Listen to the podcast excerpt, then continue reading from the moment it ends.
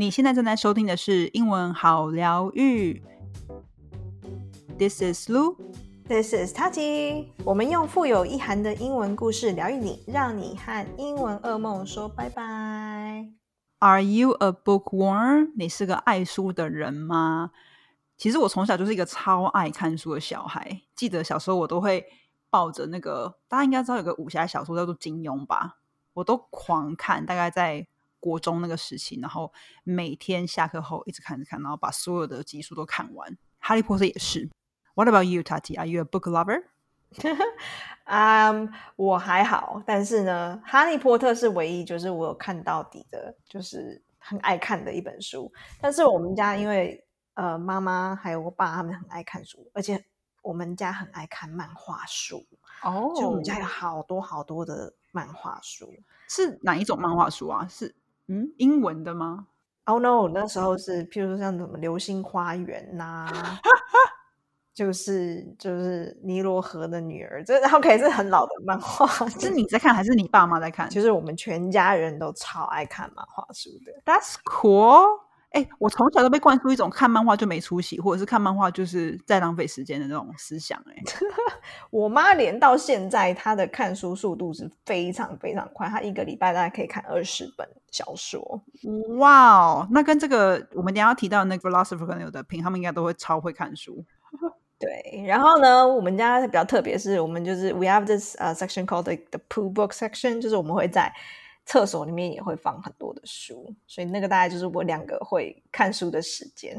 大家应该会很疑惑，说什么厕所在看书？台湾应该 I don't think anyone in Taiwan would do this。但是我觉得有一些国外的家庭是会做这件事情，就像我男朋友的侄子，他每次去上厕所的时候，he would stay for。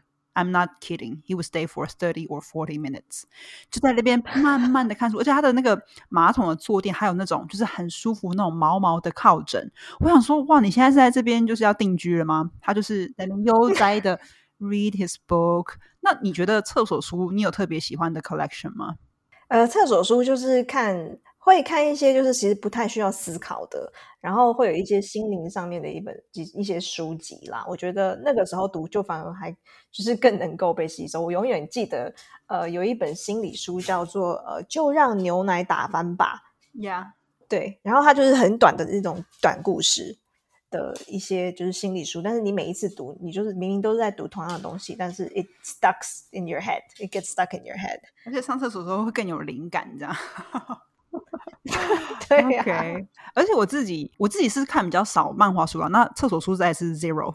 但是我从小就很喜欢做一件事情，就是我喜欢把书上看到那些绝言佳句、那些 quotes，把它写在我的 journal 上面。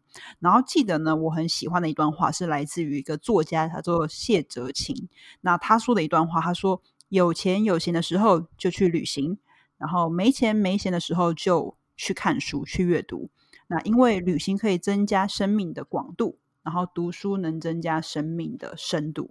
我觉得我们在在听我们节目的听众，你也是，就是也是喜欢学习嘛，喜欢阅读。就是其实你从听的，你也是在听很多很多的故事。So you learn and grow with us together.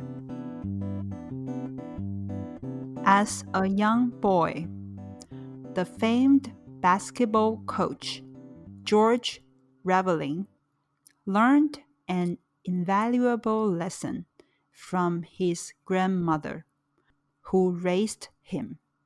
As they were preparing dinner in the kitchen one evening, she began to tell him about how, in the days of slavery, the plantation owners would hide their money in books on the shelves of their libraries.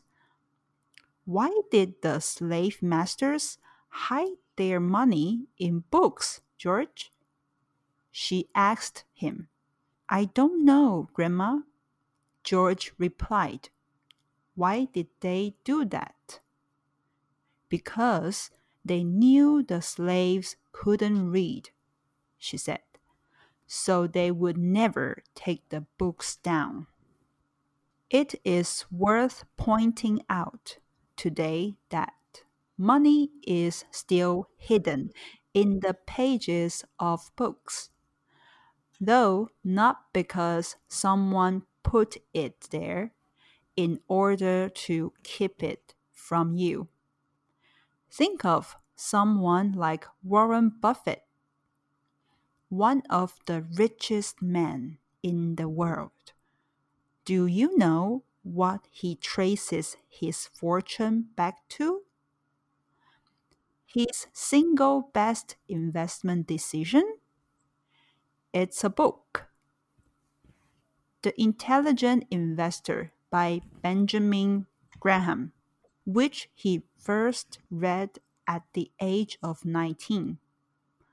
I can't remember what I paid for that first copy he explained in his 2013 letter to shareholders. But of all the investments I ever made, it was the best. In the 1940s, books would have cost perhaps a dollar, but even if Buffett had paid billions of it, it had been a pretty good ROI. Epictetus found freedom from slavery long before he was legally free. How? In the writings of the Stoics. In the words of Musonius Rufus, he read his way to freedom, literally. And figuratively. As Frederick Douglass would do in America 2,000 years later. we read because it makes us powerful. When we don't read, we are weaker, easier to control, less than what we are capable of being. That's why slave owners weren't content to just hope their slaves stayed ignored. They made it illegal to teach them to read. Never forget that it's in your self interest to read there is incredible power and money in it.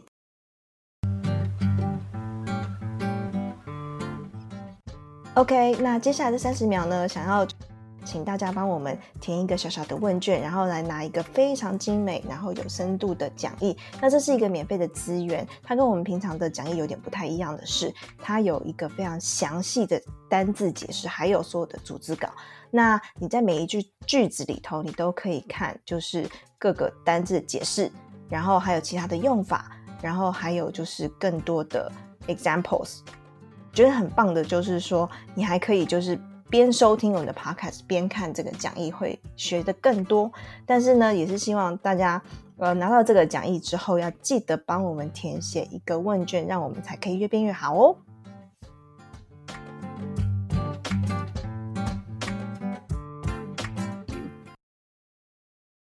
As a young boy, the famed basketball coach George Reveling learned an invaluable lesson from his grandmother, who raised him. As they were preparing dinner in the kitchen one evening, she began to tell him about how, in the days of slavery, the plantation owners would hide their money in books on the shelves of their libraries. Why did the slave masters hide their money in books, George? She asked him. I don't know, Grandma, George replied. Why did they do that? Because they knew the slaves couldn't read, she said, so they would never take the books down. It is worth pointing out today that money is still hidden in the pages of books, though not because someone put it there in order to keep it from you. Think of someone like Warren Buffett, one of the richest men in the world. Do you know what he traces his fortune back to? His single best investment decision? It's a book. The Intelligent Investor by Benjamin Graham, which he first read at the age of 19. I can remember what I paid for that first copy, he explained in his 2013 letter to shareholders. But of all the investment I ever made, it was the best. In the 1940s, books would have cost perhaps a dollar, but even if Buffett had paid billions for it, it had been a pretty good ROI. Epictetus found freedom from slavery long before he was legally free. How? In the writings of the Stoics. In the words of Musonius Rufus, he read his way to freedom, literally and figuratively, as Frederick Douglass would do in America 2,000 years later. We read because it makes us powerful. When we don't read, we are weaker easier to control, less than what we are capable of being.